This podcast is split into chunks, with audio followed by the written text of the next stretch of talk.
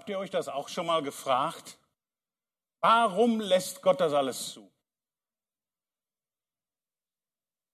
Erdbeben, Flutkatastrophen, Kriege, Terroranschläge, so die ganze Palette, alles, was es so gibt. Warum lässt Gott das zu? Und warum greift er nicht ein? Warum beendet er nicht die, die Corona-Krise zum Beispiel? Warum macht er das nicht? Warum muss ausgerechnet ich das alles erleben? Gibt es überhaupt einen gerechten Gott? Das sind doch die Dinge, die uns alltäglich irgendwo bewegen. Das sind doch die Dinge, mit denen wir uns auseinandersetzen. Ähm, Fragen, die bestimmt jeder von uns im tiefsten Inneren irgendwann schon einmal gedacht oder vielleicht sogar auch ausgesprochen hat.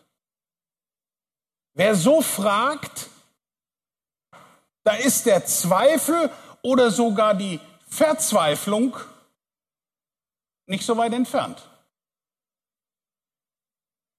Wer sich fragt, wo der Zweifel gegenüber Gott geboren worden ist, bekommt in der Bibel sogar eine exakte Standortbestimmung. Kommen wir gleich noch drauf. Zweifeln. Oh, oh, das ist nicht gut. Das dürfen wir als Christen nicht. Das sagen die einen. Sogar noch nicht mal dran denken an einen Zweifel als Christ. Und die anderen sagen, zweifeln, äh, das ist völlig okay, können wir. Ja, Entschuldigung mal bitte, äh, was stimmt denn jetzt? Du kannst doch nicht beides irgendwo haben, sondern du musst doch dich auf eines irgendwo festlegen. Wie steht es mit deinem Zweifel? Mit deinen Problemen? Wie kommst du damit klar? Und deswegen heute das Thema verzweifelt. Was tun mit Zweifel? Verzweifelt, was tun mit Zweifel? Die Geburtswiege alles Zweifelns steht ja im Garten Eden. Bitte schlagt mal auf, 1. Mose 3. Dort wurde ja durch die Schlange das kostbare Band der Gewissheit und dem schlichten Vertrauen gegenüber Gott einfach irgendwie so, ja, eigentlich so zerschnitten. Statt einer felsenfesten Überzeugung bot Satan damals nur eine schwankende Ungewissheit an. Äh, mit den Worten 1. Mose 3, Vers 1, und wir haben die schon oft gelesen, gehört, sollte Gott wirklich gesagt haben? Und damit säte der Widersacher, der Teufel, erfolgreich den Samen des Zweifels in die Menschheit hinein. Obwohl Adam und Eva in einer persönlichen, liebevollen und vertrauensvollen Beziehung ja mit Gott war, waren, brachten sie, brachte sie dann der Zweifel mit seinem fruchtigen Kollateralschaden zu Fall. Der von der Schlange angefeuerte Skeptizismus gegenüber Gottes Anweisungen war so ein kontroverser Gedankengang und darum auch der Anfang, kann man sagen, vom Untergang. Der Anfang vom Untergang. Zuerst einmal wurde an Gott gezweifelt. Und das geht ja schnell. Und wir haben es gelesen. Sollte Gott etwa gesagt haben? Und das führte im Endeffekt dann zum tiefen Selbstzweifel, denn nach ihrem Ungehorsam hatten Adam und Eva plötzlich das Bedürfnis, was? Sich vor Gott zu verstecken. Aber diese unsägliche Zweifelsstory, die ging ja weiter. Das blieb ja nicht nur bei Adam und Eva stehen, sondern die Israeliten, wenn ihr euch dran erinnert, 4. Mose 13. 4. Mose 13, die Verse 1 und dann bis Kapitel 14, Vers 4. Die Israeliten zweifelten damals daran, das von Gott versprochene und verheißene Land tatsächlich erobern zu können. Und ihr kennt die Geschichte aus 4. Mose 13, wo diese zwölf Kundschafter unterwegs waren. Sie wurden geschickt, ja, in dieser Wüste Pharan oder Paran. Und dann kamen sie nach diesen 40 Tagen zurück. Und dann sagten sie, Mensch, das ist wahrhaftig ein Land von Milch und Honig, was da ist und so weiter. Aber, kennst du das? Kennst du das von dir auch so? Na, wie war das Mittagessen? Hat's geschmeckt? Ja, die Kartoffeln waren gut und äh, auch das Fleisch. Aber, und dann geht's los. Das ist ein richtiger Hammer, ne? Dann hast du schon so gut wie verloren als Hausfrau oder Hausmann. Es geht aber weiter mit dieser Zweifelstory in der Bibel, nämlich damals. Der Apostel Petrus zweifelte daran, und ihr kennt diese Geschichte, aus Matthäus 14, 22 und 23, wo er zweifelte daran, dass das Wasser ihn trotz des starken Windes tragen würde. Und dass, obwohl er schon ein paar Schritte auf der Oberfläche gegangen ist, er auf einmal diesen Tauchlehrgang machte. Blub, blub. Er zweifelte. Er hatte die Blickrichtung nicht mehr auf den Herrn. Einige der Jünger zweifelten bei Jesu Himmelfahrt. Ist er das tatsächlich? Oder ist das nur ein Geist? Obwohl alle seine Auferstehung ja irgendwo doch davon gehört hatten, dann haben sie ihn sogar angefasst, haben, haben ihn teilweise gesehen, mit ihm gesprochen und trotzdem zweifeln sie. Matthäus 28, die Verse 16 bis 20. Matthäus 28, 16 bis 20.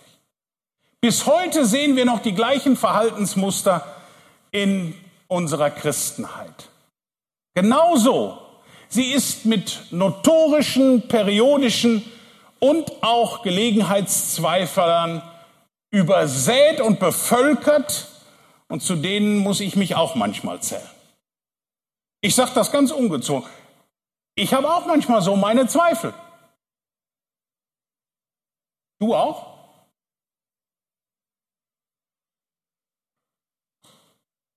Das aktive Zweifeln wird unter Christen sehr unterschiedlich bewertet.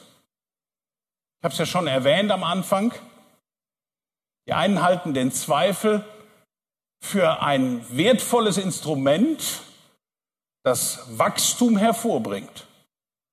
Und dagegen argumentiert dann die andere Seite, zum Beispiel als einer der, der ähm, führenden Köpfe, der dänische äh, Philosoph und Theologe Sören Kierkegaard. Ähm, er war überzeugt davon, dass es eigentlich mit Zweifeln gar nicht so gut ist in der Christenheit. Und deswegen sagte er, der Glaube ist das Gegenteil des Zweifelns. Der Glaube ist das Gegenteil des Zweifelns. Deswegen habe ich mir aufgeschrieben, im Zweifelsfall immer glauben. Im Zweifelsfall immer glauben. Das entspricht der Maxime der Bibel. Schlag bitte mal auf Jakobus, Jakobus 1, Vers 6. Jakobus, das ist ja dieser, dieser Brief, der so ganz praktisch ist. Ne? Ihr wisst, da geht es um die Zunge und äh, um so, um, ums Beten, ganz praktische Dinge, die hier angesprochen werden im Jakobusbrief. Jakobus 1, Vers 6. Gott, Gottes Wort sagt uns da auf eine ganz unmissverständliche Weise, Erbitte aber im Glauben und zweifle nicht. Denn wer zweifelt, der gleicht einer Meereswoge, die vom Wind hin und her getrieben, hin und her geworfen wird. Das kannst du so schön beobachten, ne? So, wenn diese Wellen so gehen, ne? Unten, wenn du, wenn du gerade bist, so unten am, am, am Schwabenmeer, ne? Bodensee, ne? Das ist ja das Schwabenmeer dann, ähm, dann kannst du da, wenn da so richtig da die Wellen peitschen, ne, ah, dann sollte man vielleicht doch Segelboot lieber drin lassen. Ne? Ja, richtig. Zweifel lösen unweigerlich sichtbar, aber auch unsichtbare Unsicherheit aus. Was kann ich also jetzt praktisch tun, wenn der Zweifel an Gott seinen Plänen und auch seinem unfehlbaren und irrtumslosen Wort und seiner Wiederkunft mal wieder so an meine Herzenstür klopft. Im Austausch mit, mit äh, Menschen aus meinem Umfeld kristallisierten sich drei ähm, gleichermaßen genutzte Strategien heraus und die möchte ich mit euch teilen. Die, ähm, der erste Strategietipp, der Zweifel beseitigen kann, ist Zweifel ignorieren. Zweifel ignorieren. Das Erste. Wir leben in einer Zeit, in der Bibel bzw. Glaubenskritiker das Sagen haben. Und leider sind die Theologen dabei ganz weit vorne dabei. Und egal ob Landeskirche oder Freikirche, das macht mittlerweile gar keinen Unterschied mehr. Von den historisch kritischen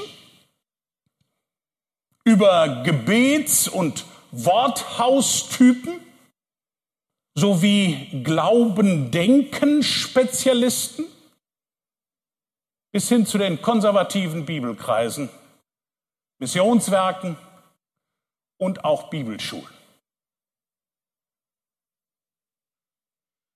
Das Zweifelvirus zieht sich durch alle Schichten und Frömmigkeitsstile in unserer Zeit und in unseren Gemeinden und Gemeinschaften und Versammlungen. Dieser Umstand und die Tatsache, dass Jesus Christus uns in so manch schwere Zeiten führt, können viele Menschen völlig unvorbereitet und in totale Unruhe irgendwie versetzen. Und das verstehe ich von uns Christen eigentlich gar nicht. Warum sind wir so total verunsichert? Wir wissen doch, dass die Zeiten nicht besser werden. Das haben wir doch jahrelang hier drin gelesen. Jetzt kommen die Zeiten und wir sind total verunsichert. Uns muss klar sein, dass Gott Christen sowie auch Ungläubige gleichermaßen in ungewöhnliche Situationen bringen kann. Bitte schlag mal auf, Prediger 9. Prediger 9, Vers 2a. Prediger 9, Vers 2a. Und gerade in dieser Zeit ist das so wichtig, dass wir Gottes Wort, uns an Gottes Wort erinnern. Prediger 9, Vers 2.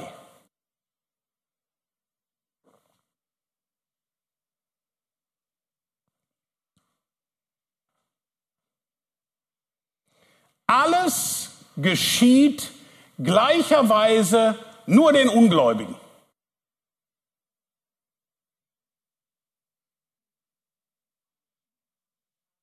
Was? Ich höre so ein ganz leichtes, zartes Allen. Leute, es passiert allen. Wie geht's weiter? Es kann dem Gerechten dasselbe begegnen wie dem Gottlosen. Es sind alle irgendwo an dieser Situation. Ja, wir sind in einer Christenverfolgung. Quatsch mit Soße. Wir sind nicht in der Christenverfolgung, sondern wir sind in einer ganz anderen Verfolgung. Nämlich, dass wir uns mit Zweifeln nur noch abgeben. Oft wird unser Vertrauen in unseren Retter und Heiland Jesus Christus einem absoluten Stresstest unterzogen. Und äh, war das jetzt tatsächlich die richtige Entscheidung, die ich getroffen habe? Ähm, ja, aber wenn ich das jetzt, jetzt habe ich diese Entscheidung getroffen und, äh, und warum ist mir das dann trotzdem passiert, obwohl ich doch eigentlich dafür gebetet hatte? Kann es sein, dass ich vielleicht doch aus mir heraus gehandelt habe, weil jetzt habe ich das doch alles eigentlich nach Gottes Willen getan und jetzt komme ich trotzdem in Nöte, Probleme, Schwierigkeiten. Wisst ihr, da gefällt mir, oder da fällt mir sofort die Geschichte von Papa Mosche ein. Äh, Schlaf mal auf, zweite Mose. Papa Mosche, ja, der, der Mose, der Anführer des Volkes Israel, zweite Mose 14. Zweite Mose 14. Das ist so, das fiel mir sofort ein, diese Geschichte. Zweite Mose 14, die Verse 10 bis 12. 2. Mose 14, die Verse 10 bis 12. Da heißt es,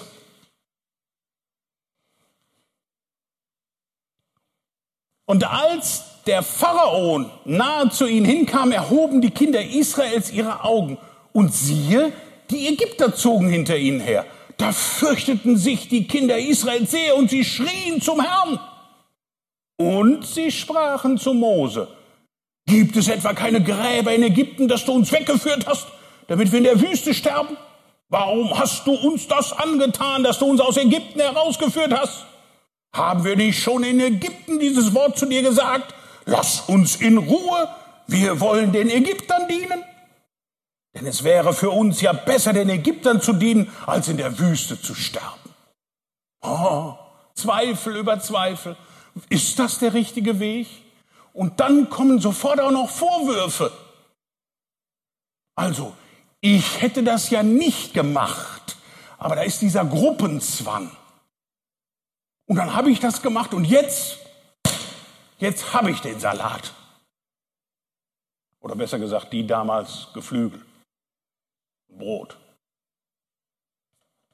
Das, dieses Heer war noch nicht ganz gluck, gluck weg von den Ägyptern und sie waren trockenen Fußes raus aus dem Schlamassel. Zack, war der Zweifel schon wieder da. Nur weil sie nicht die volle Menükarte bestellen konnten in der Wüste, äh, zweifelten sie sofort wieder, gerade an diesem Mose, diesem Möchtegernleiter, der noch nicht mal eine Klappe aufgekriegt hat. Mensch, guck mal rein. 2. Mose 16, zwei Kapitel weiter. Oh, fangen die Zweifel schon wieder an. 2. Mose 16, Vers 2 und Vers 3. Und die halbe Gemeinde der Kinder Israel, ach, die ganze Gemeinde, kannst du mal sehen, nicht nur der Hälfte. Die ganze Gemeinde der Kinder Israel murrte gegen Mose und gegen Aaron in der Wüste. Und die Kinder Israel sprachen zu ihm, wären wir doch in die Hand, äh, wären wir doch durch die Hand des Herrn im Land Ägypten gestorben, als bei den Fleischtöpfen wir saßen und Brot in Fülle zu essen hatten. Denn ihr habt uns in die Wüste hineingeführt, um diese ganze Gemeinde verhungern zu lassen. Manometer. Was für Anschuldigungen, was für Zweifel haben die getrieben? Also eine absolute Stresstestsituation für das Volk Israel. Aber bei uns ist das doch genauso in unseren Alltagssituationen, bei dir und bei mir. Und genau da stehen wir ganz schnell in der Gefahr, wenn im Alltag es so richtig dicke wird bei uns, dann fangen wir an zu zweifeln. Das Zweifeln kommen, ob nun aus dem Nichts oder nach Tragödien oder Krankheiten, ist nicht steuerbar.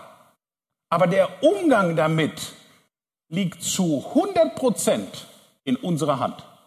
Wie gehen wir jetzt mit diesen Problemen, mit diesen Schwierigkeiten um, mit diesen Zweifeln, die wir haben? Das bestimmst du. Wie gehst du damit um? Und da kommt es zum Beispiel, wie wir auch gerade hier gelesen haben, zweimal auf die Blickrichtung an. Wo hat Petrus hingeguckt? Auf den Herrn? Er hat auf die Wellen geguckt. Wo hat Israel hingeguckt? Haben sie auf das geteilte Meer geschaut? Auf den Herrn? Auf Mose, der ihnen vorangegangen ist? Nee. Sie haben nach Pharao geguckt, weil die Pferde hinter ihnen, das Getrappel, und allem drum und dran. Das war, und das hat sie in Angst und Schrecken versetzt. Und hier wird es jetzt ganz praktisch. Manche Christen reagieren auf diese Unruhe, indem sie die Zweifel einfach stoisch ignorieren. Aus meinem Umfeld sagte jemand, langanhaltende Zweifel nagen an meinem Nervenkostüm und rauben mir Stück um Stück meiner Natürlichkeit. Und darum hilft es mir, sie schlicht und einfach zu ignorieren, wie die Geräusche bei einer Baustelle. Nach einer gewissen Zeit hörst du die einfach nicht mehr. Wenn du lang genug da wohnst, an der A45, obwohl jetzt bei Lüdenscheid wird's leise, ne? bei der Ramedal-Talbrücke, aber wenn du sonst so an der Autobahn wohnst, dann und dann denkst du dir, da würde ich doch nie im Leben ein Haus hinsetzen. Und die Anwohner, die da sind, wieso, was denn? Die hören das schon gar nicht mehr. Ist schon normal. Zweifel haben einen ganz vielschichtigen Effekt auf unseren Alltag. Durch Zweifel gerät etwas in uns ins Schwanken. Da kommt etwas vielleicht sogar teilweise heftig ins Stocken. Es ist für manche Christen eine erfolgreiche Strategie, die Zweifel im Kopf einfach zu überhören. Jemand aus meinem Umfeld sagte mir, wenn der Zweifel in meinem Kopf auftaucht, stelle ich die Lautstärke ab. Oder modern gesagt, Noise Cancelling. Äh, Hörgeräteträger wissen, was ich meine. Ne? So einfach so, bup, dann hörst du nichts mehr.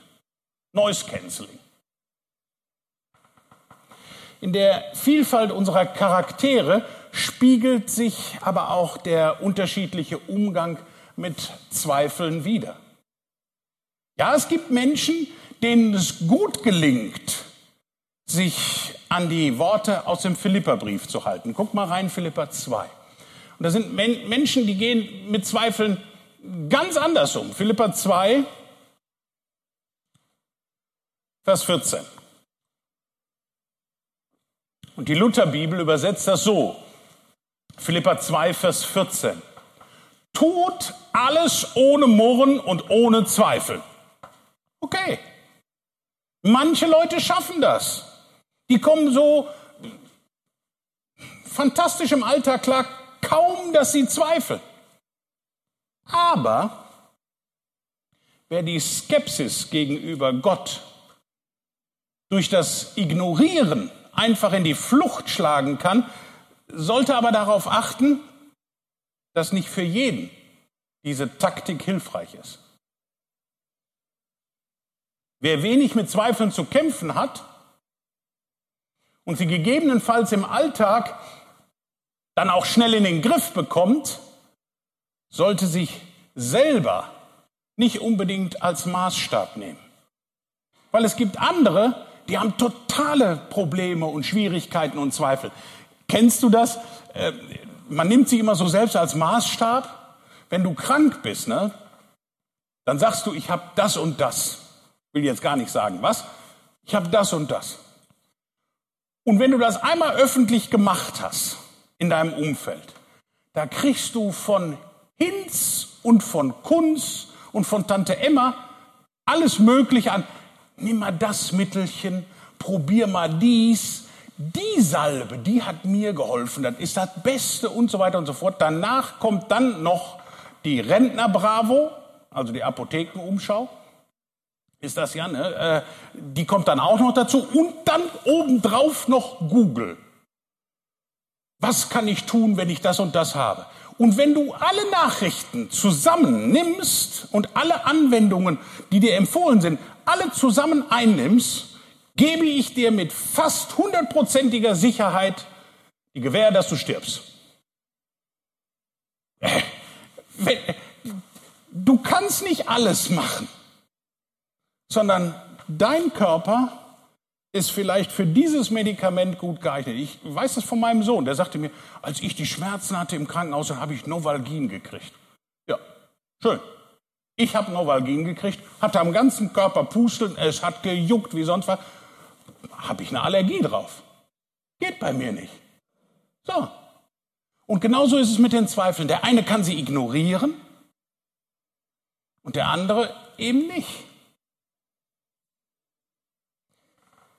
Also, für andere ist das Zweifel ignorieren vielleicht kein hilfreicher Tipp. Wer beim Thema Zweifel Standhaftigkeit beweist, kann in ganz anderen Bereichen seines Lebens nämlich auf der Nase liegen und Schwierigkeiten haben. Guck mal rein, Römer 15, Vers 1. Deswegen gilt nämlich Römer 15, Vers 1. Römer 15, Vers 1. Da ist es so wichtig, dass wir Gemeinschaft haben. Ne? Ähm, viele sagen ja, oh, die Zeiten von Online und allem drum und dran, das ist doch ein Segen. Ich kann zu Hause, ist ja auch schön, dass ihr jetzt online mit dabei seid, gar kein Thema. Aber äh, in Gemeinschaft miteinander. Guck mal, darum gilt das hier. Wir als die im Glauben Starken sind verpflichtet, die Bedenken der Schwächeren ernst zu nehmen, statt in selbstgefälliger Weise nur an uns zu denken. So sagt es die neue Genfer Übersetzung. Römer 15, Vers 1. Wer die Strategie des Ignorierens gerne benutzt, findet sich vielleicht trotzdem in folgendem Zitat aus meinem Umfeld wieder. Dort wurde mir gesagt, wenn Zweifel kommen, dann suche ich das Problem oft bei mir selbst. Und ab einem gewissen Zeitpunkt, wenn ich mich viel oder zu lange damit nur noch beschäftige, schiebe ich es dann zur Seite. Leider sind meine Fragen und Zweifel dann immer noch nicht geklärt. Aber ich habe erstmal sie beiseite getan. Das äh, Tatsache ist, wir werden bis zu unserem Tod, trotz Bibel, trotz Heiligen Geist, der in uns ist, nicht alle gewünschten Antworten bekommen auf unsere Fragen. Das ist so. Von daher kann es Sinn machen, manche Zweifel, manche große Fragezeichen, die wir haben, ab einem gewissen Zeitpunkt zu ignorieren und zu sagen, das ist jetzt nicht mehr dran.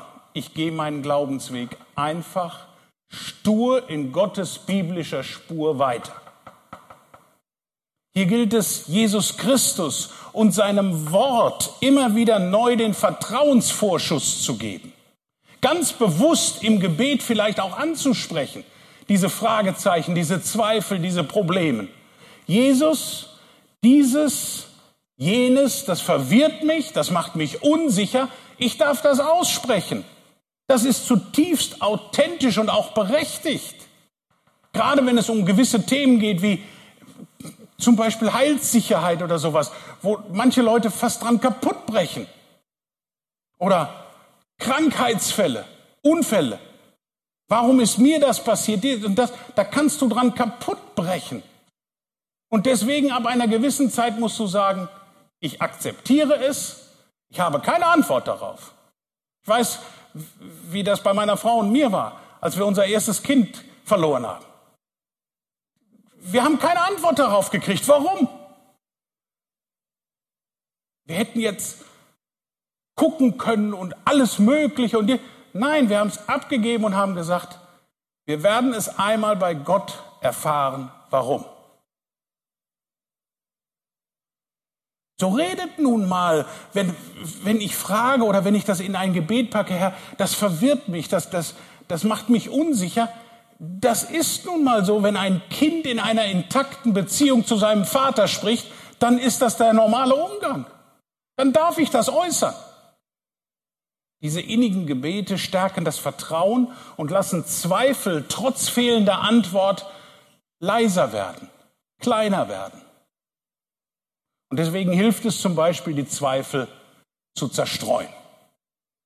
Und das ist mein zweiter Tipp, Strategietipp im Umgang mit Zweifel.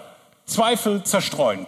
Zweitens, Zweifel zerstreuen. Also nicht nur ignorieren, sondern Zweifel zerstreuen. Die Last Jesu Christi und damit gleichzeitig der Bibel völlig zu glauben und zu vertrauen, kann zeitweise auch in eine innere Zerrissenheit sich ähm, umkehren und führen. Und hier äh, wieder zurückkommt auf unsere, unseren Ausgangvers aus 1. Mose 3, ja? Sollte Gott gesagt haben? Wir möchten ja glauben, aber, und da kommt dieses Wort aber wieder, ne? Hinter unserem aber versteckt sich eine Vielzahl an Gründen. Wer seine Zweifel effektiv zerstreuen möchte, sucht für sich persönlich befriedigende Antworten, um genau diesem Gefühl den Gar auszumachen. Wenn du gerade in einer medizinischen oder kriegerischen Krisenzeit und durch Klimaevangelisten und selbsternannten Corona- und Verschwörungspäpsten, grundlegend verunsichert worden bist, dann ist es dringend nötig, sich mit Gottes Erdenplänen genauer zu beschäftigen. Und diese Pläne gibt es nur an einem Platz, nicht Breckerfeld, in seinem Wort. Die letzten zwei Jahre haben ja wieder sehr deutlich gemacht, wie wichtig es ist, sich im biblisch-prophetischen Wort auszukennen. Und zwar genau auszukennen. 2. Petrus 1,19, unser Spruch, unser Bibelvers, den wir jetzt als Grundlage für unsere Prophetikon, unsere Prophetiekonferenz haben. Ne? Darum achtet umso mehr auf das prophetische Wort. 2. Petrus 1, Vers 19.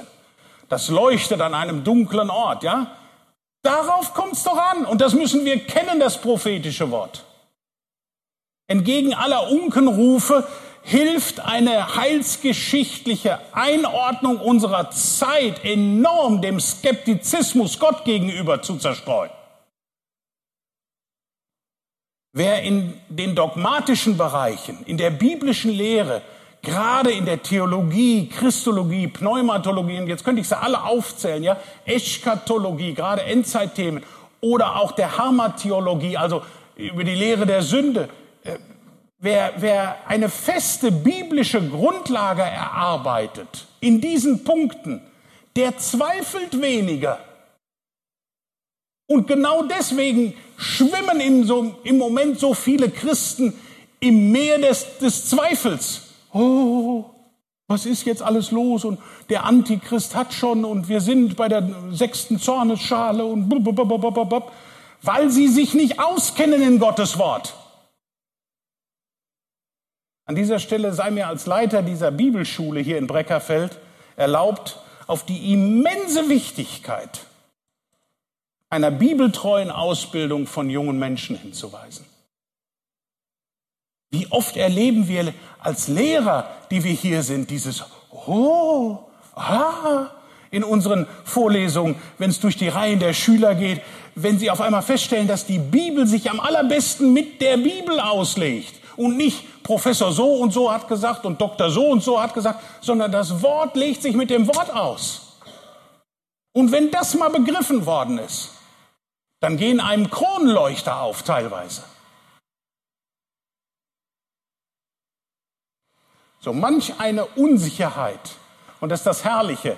Gerade hier, wenn wir als in der Bibelschule uns äh, mit, mit jungen Menschen beschäftigen, die vielleicht ein Leben, Leben lang irgendwo einen Zweifel gehabt hätten, konnten durch das Grundlagenstudium der Bibel komplett beseitigt werden, diese Zweifel.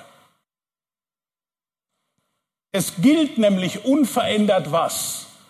Und das wissen alle Bibelschüler. Ah, das können die im Schlaf. 2. Timotheus 3, Vers 16 und 17. Wenn du die wächst nachts um 2 Uhr Zack, 2. Timotheus 3, 16 und 17, dann kommt das wie aus der Pistole geschossen. Stimmt's? Naja, okay, lassen wir. Mit der Pistole ist ein Vorderlader wahrscheinlich bei einigen.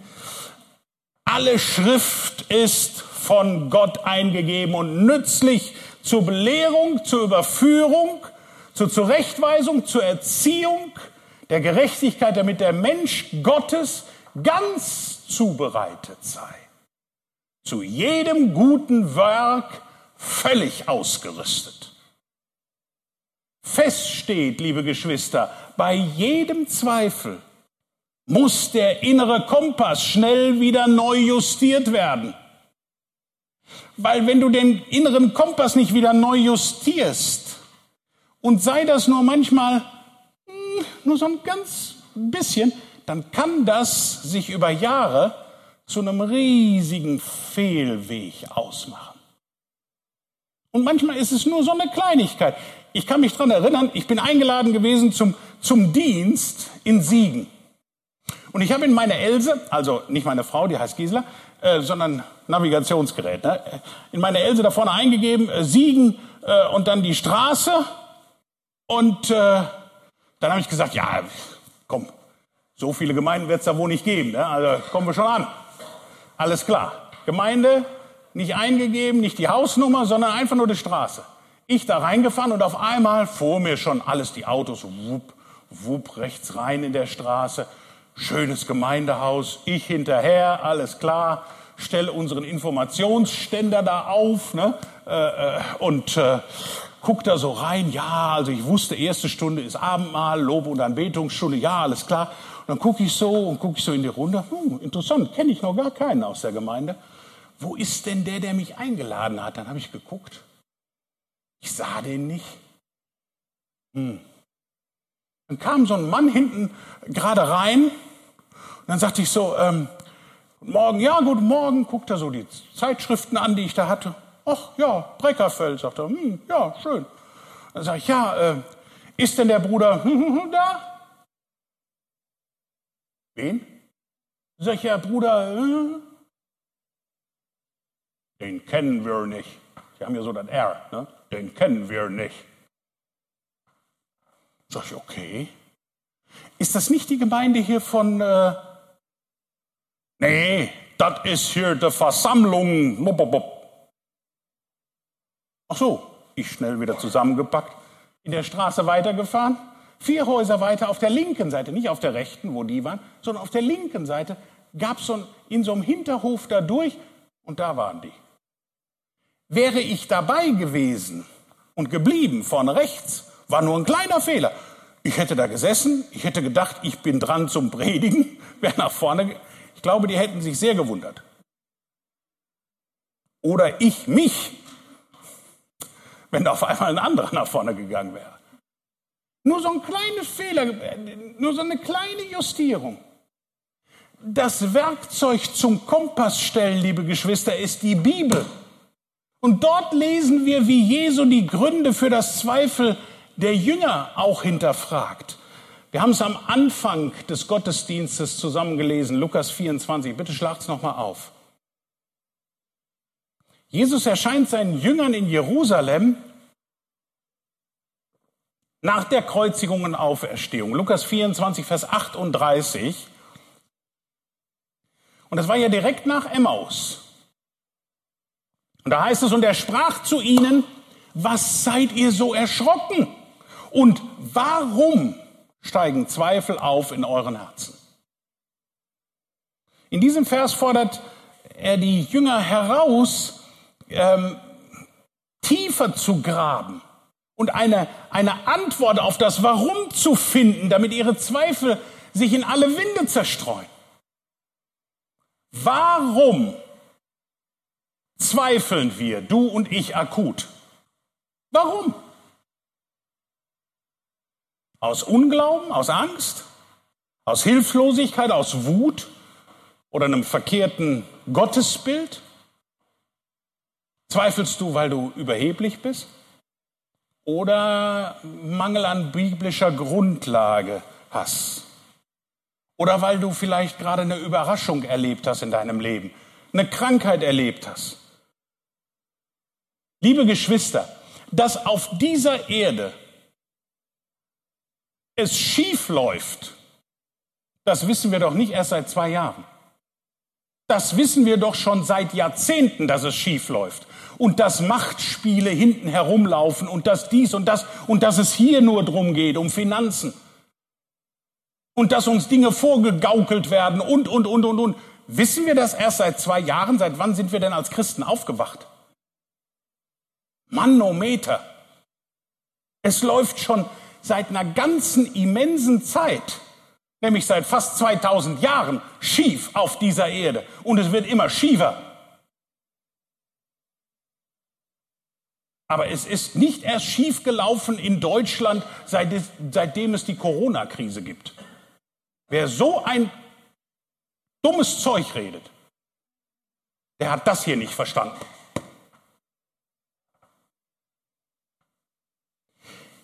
Die Antwort auf die Fragen, wenn wir sie uns stellen, können uns helfen, unsere Bedenken zu zerstreuen.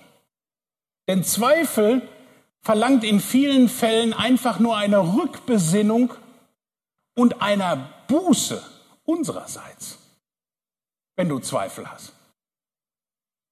Dann erinnere dich mal an das, was war, was Gott dir alles schon geschenkt hat und vielleicht musst du Buße tun weil du zweifelst. Zweifel machen kraftlos, ziellos und manchmal auch lieblos. Das wäre schon eine Predigt mit einer Dreierpunktierung für sich selber. Ne? Nochmal, Zweifel machen kraftlos, ziellos und manchmal auch lieblos. Und darum haben sie im Alltag eines Christen eigentlich nichts zu suchen. Statements aus meinem Umfeld dazu waren, ans Kreuz lassen sich auch Zweifel nageln. Schöner Spruch, ne? Ans Kreuz lassen sich auch Zweifel nageln. Und ein anderer hat gesagt, mir hilft es, mich an vergangene Zweifel und Gottes Hilfe in diesen Zeiten dann zu erinnern. Als ich damals Zweifel hatte, was hat Gott mir dann geschenkt? Wenn wir uns in den Zeiten des Zweifels Charaktereigenschaften und Versprechungen Gottes anschauen, hilft das massiv, unsere Zweifel, die wir jetzt momentan haben, zu zerstreuen. Denn Gott möchte uns jederzeit durch sein Wort ermutigen, trösten, ermahnen und vor allen Dingen Sicherheit schenken. Das ist das, das Grundlegendste. Wie heißt es so schön? Sicher in Jesu Armen. Sicher an seiner Brust. Dabei geht es aber nicht darum, völlig wahllos dann irgendwelche netten Bibelverse äh, aus dem Kontext herauszuziehen. Bitte aufpassen. Wir machen hier nicht so ein äh, äh, Bibel, äh, Bibellotto oder so. Das, das, äh, äh, das gibt's nicht. Es gilt, den roten Faden der 66 Bücher zu folgen. Das Gefährlichste, was wir in Zeiten des Zweifels machen können, ist uns hiervon, von der Bibel, zu distanzieren. Und dann noch einen weiteren Schritt zu unternehmen, und der ist dann noch heftiger, noch nicht mal mehr die Hände falten und beten. Und das kommt bei vielen. Ich habe solche Zweifel, ich kann noch nicht mal mehr beten. Das ist ganz gefährlich und da müssen wir als Glaubensgeschwister zusammenstehen und helfen. In Zweifelzeiten sollte man sich nach dem Motto richten, jetzt muss ich mal, es ist zwar krass für einige vielleicht, die zuschauen, ähm, nach dem Motto von einer Frau richten. Hilfe. Und das im Bibelcenter. Ne? Corrie ten Boom. Die hat nämlich was gesagt, da könnte man sich richtig gut dran halten. Gib deinem Glauben Nahrung, damit der Zweifel verhungert. Gib deinem Glauben Nahrung, damit der Zweifel verhungert. Deswegen müssen wir mehr und mehr lernen, unsere Zweifel, die wir haben, zu begraben. Und das ist mein dritter und letzter Strategietipp. Zweifel begraben. Zweifel begraben. Selbst Dr. Martin Luther, das ist ja bei einigen, wenn du den Namen sagst, dann haben die ja die Hände an der Hosennaht. Ne? Oh, Martin Luther, ja. Selbst Martin Luther, den die meisten als glaubensstarken Reformator in ihrem Kopf abgespeichert haben, trug in sich die zutiefst menschliche Seite eines Zweiflers.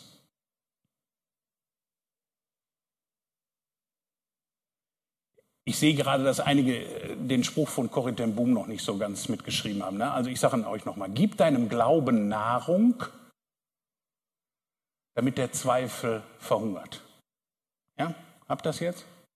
Ich sehe euch ja von hier oben, dürft ihr ja nicht vergessen. Ne? Da habt ihr es am Bildschirm etwas leichter.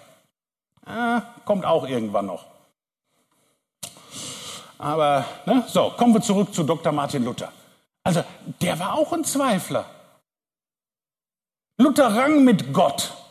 Er hatte, er hatte schwere Zweifel und es wird sogar gesagt, dass er sogar Depressionszeiten hatte, wo er in Depressionen war, in tiefen Depressionen. Es heißt, dass er aufgrund seiner Zweifel dick mit Kreide auf seinen Tisch oft geschrieben hat, ich bin getauft. Das ist ja für einen Kirchenmenschen ganz entscheidend. Ne? So, ich bin getauft. Das hat er dann mit Kreide auf seinen Schreibtisch gemacht. Und wenn es dann ganz dicke kam, so sagt die Legende, dann hat er sogar ein Tintenfass in Richtung Teufel geschmissen.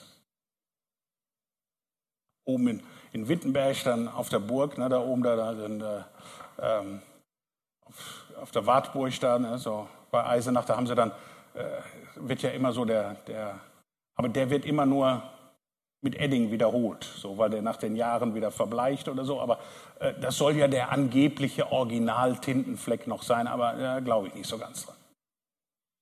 Das sind meine Zweifel. Aber die sind nicht ganz so entscheidend für mein Glaubensleben. Zweifel können unser Leben immer wieder in periodischen Wellen durchziehen. Und dabei geht es uns doch eigentlich ohne Zweifel viel besser, oder? Es sind und bleiben die negativen Gefühle, die zwischen Gott und uns stehen. Nimm den Spaten und grab deine Zweifel ein. Und am besten dafür ist der Boden auf Golgatha. Kreuzesboden. Da vergrab deine Zweifel. Direkt unterm Kreuz. Und wie mache ich das ganz praktisch?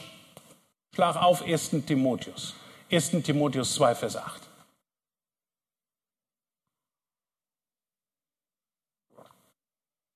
Ersten Timotheus 2, Vers 8.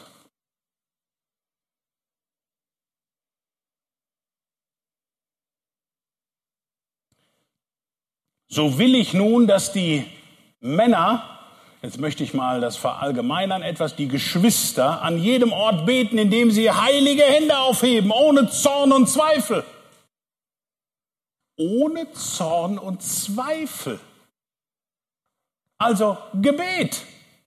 Wer seinem Argwohn Gott und der Bibel gegenüber auf den Grund geht, sollte die Gründe aktiv am Kreuz von Golgatha niederlegen und wie schon erwähnt, dort begraben, aber dann bitte sie auch dort lassen.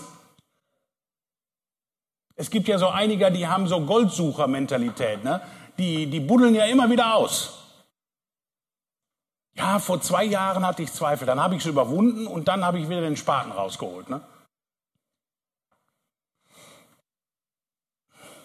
Sie gehören die Zweifel begraben und ein für allemal für tot erklärt. Vor unserer Ungeduld sollten wir uns äh, nicht zum Zweifel verleiten lassen. Johannes 10, Vers 24. Johannes 10, Vers 24, vorletzte Bibelstelle, dann wisst ihr, der Vogel setzt zur Landung an. Johannes 10, Vers 24. Und das ist oft die Ungeduld, die verleitet uns dann oft zum Zweifel. So wie es die jüdischen Menschen bei Jesus taten. Johannes 10, 24. Da umringten ihn die Juden und sprachen zu ihm, wie lange hältst du unsere Seele im Zweifel? Bist du der Christus? So sag es frei heraus. Äh, er hat das schon ein paar Mal gesagt, was er ist. Sohn Gottes mit allem drum und dran. Aber äh, ah, können wir das wirklich glauben? Ist das wirklich so? Du kennst Menschen, die gehen Jahrzehnte mit dir den Weg. Die gehen, die, die, die beten mit dir, die lesen die Bibel mit dir. Du weißt, dass sie in einem klaren Weg gehen. Und dann gehst du mit denen in die Gemeinde. Und dann ist an dem Sonntagmorgen ein Gottesdienst mit, mit Brotbrechen und allem drum und dran. Und dann sagen die denen, ja, am Brotbrechen darfst du nicht teilnehmen. Weil du bist ja kein Christ. Also da verstehe ich die Welt nicht. Oder besser gesagt, die Christen nicht. Die Welt verstehe ich da manchmal. Die Menschen in meinem Umfeld, die ihre Zweifel gerne mit Stumpf und Stiel begraben wollten, sagten mir, Zweifel sind ein Indikator für meinen Glauben, der mir zeigt, wo ich Nachholbedarf habe. Oder ich gehe den Ursachen des Zweifels auf den Grund und beseitige sie. Und das ist für mich viel effektiver, als sie einfach nur zu verdrängen. Denn das Problem ist nicht der Zweifel an sich, sondern wie sehr ich mich den Zweifel hingebe. Doch Zweifel, die wir heute begraben, haben ja oft so ein nachwachsendes Zombie-Potenzial. Sie kommen immer und immer wieder hoch aus dem Dunkel der Vergangenheit bei uns. Ich kenne das von mir auch. Es gibt so manche Dinge, die ich in meinem Leben getan habe, die habe ich eigentlich weggetan und die sind ausgelöscht und ich weiß, dass sie unter dem Blut Christi sind. Aber ich weiß ganz genau, wenn es mir schlecht geht und wenn ich ganz tief unten im Loch sitze, dann setzt der Teufel noch oben einen drauf und sagt, ah, aber weißt du noch damals, da hast du doch auch noch das und dies und jenes. Uh, und dann geht es noch einen tiefer. Und ich dachte, ich sitze schon tief im Loch. Was können wir effektiv dagegen tun? Daraufhin haben mir viele meiner, äh, meines Umfelds einfach Hinweise gegeben, dass es hilfreich und kraftvoll ist, passende Bibelverse äh, für diese Zweifelauslöser auswendig zu lernen. Bibelverse auswendig lernen. Bibelverse sind für mich wie Schutzschilde vor Zweifelangriffen, sagte mir jemand. Bibelverse sind für mich wie Schutzschilde vor Zweifelangriffen. Die fürchte dich nicht oder sei mutig und sei stark Verse, die fallen mir so als Beispiel gerade ein. Wer nämlich das Motiv seines Zweifels entlarvt hat, der wird in der Bibel Antwort finden, die den Zweifel erfolgreich in die Flucht schlagen kann. Die Frage ist nur, ob wir diese biblischen Verheißungen auch annehmen. Das ist die Frage. Wir haben uns heute Morgen drei praktische Tipps gegen den Zweifel angeschaut. Zweifel ignorieren, Zweifel zerstreuen und Zweifel begraben. Beim letzten ging es um das Annehmen der biblischen Verheißungen. Diesen Prozess beschrieb mir jemand zum Schluss so.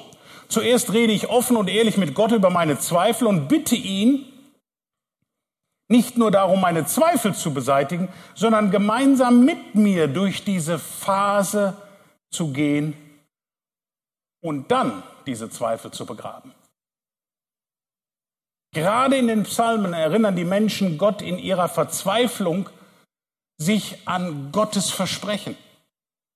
Und daher ist das Lesen der Psalmen mein persönlicher Tipp für euch heute, heute Morgen, gerade wenn du vielleicht akut zweifelst oder im Schwanks oder so in so einem Zweifelmodus gerade drin steckst. Hilfreiche Anti-Zweifel-Psalme möchte ich dir eben ein paar nennen. Psalm 22, Psalm 23, Psalm 56, also 22, 23, 56 und 73. Und das Sahnehäubchen nenne ich dir und lese ich jetzt mit euch zum Abschluss Psalm 116. Psalm 116, die Verse 5 bis 10. Psalm 116, die Verse 5 bis 10. Und das lasst uns zum Abschluss noch gemeinsam lesen. Psalm 116, die Verse 5 bis 10. Der Herr ist gnädig und gerecht. Ja, unser Gott, er ist barmherzig. Der Herr behütet die Einfältigen. Ich war ganz elend aber er half mir. Kehre zurück, meine Seele, zu deiner Ruhe, denn der Herr hat dir wohlgetan. Denn du hast meine Seele vom Tod errettet, meine Augen von den Tränen, meinem Fuß vom Fall. Ich werde wandeln vor dem Herrn im Land der Lebendigen. Ich habe geglaubt, darum rede ich. Ich wurde aber sehr gebeugt. Hier werden viele unserer Probleme schonungslos angesprochen und münden doch immer wieder in dieses Fazit von Gottes Größe hinein. Hier darf gejammert und geweint und sogar gebrüllt werden, wenn am Ende doch alles in dem einen mündet, nämlich dein Wille geschehe, Herr. Wer die Psalmen liest, der lernt beten und begräbt damit Stück um Stück die Zweifel, um letztendlich festzustellen, was Charles Haddon Spurgeon gesagt hat. Und das ist auch noch so ein Knaller. Die Liebe Jesu, die Liebe Jesu ist in ihrer Breite, in ihrer Grenzenlosigkeit, in ihrer Länge und Ewigkeit und in ihrer Höhe unendlich. Nochmal, die Liebe Jesu ist in ihrer Breite grenzenlos, in ihrer Länge Ewigkeit und in ihrer Höhe Unendlichkeit. Ist das nicht herrlich? Das macht die Liebe unseres Herrn und Heilandes aus. Ist in ihrer Breite grenzenlos, in ihrer Länge ewig und in ihrer Höhe Unendlichkeit. Zweifel ignorieren, Zweifel zerstreuen, Zweifel begraben. Denken wir daran, Gott ist größer als alle unsere Zweifel. Amen. Vielen Dank fürs Zuschauen. Wir hoffen, der Vortrag hat euch gefallen. Dann könnt ihr gerne einen Daumen hoch da lassen, so haben auch wir ein Feedback von euch. Diese Arbeit wird durch Spenden finanziert. Wenn ihr uns unterstützen oder einfach mehr über das Bibelcenter erfahren wollt, schaut hier unten in die Videobeschreibung. Dort kommt ihr über einen Link direkt auf unsere Internetseite. Für weitere Videos und Vorträge schaut euch gerne auf unserem Kanal um. Und damit ihr keine neuen Videos verpasst, einfach auf Abonnieren klicken. Also bis zum nächsten Mal hier oder am besten live bei einer unserer nächsten Veranstaltungen in Deutschland oder der Schweiz. Bis dahin wünschen wir als ganzes Team Gottes Segen.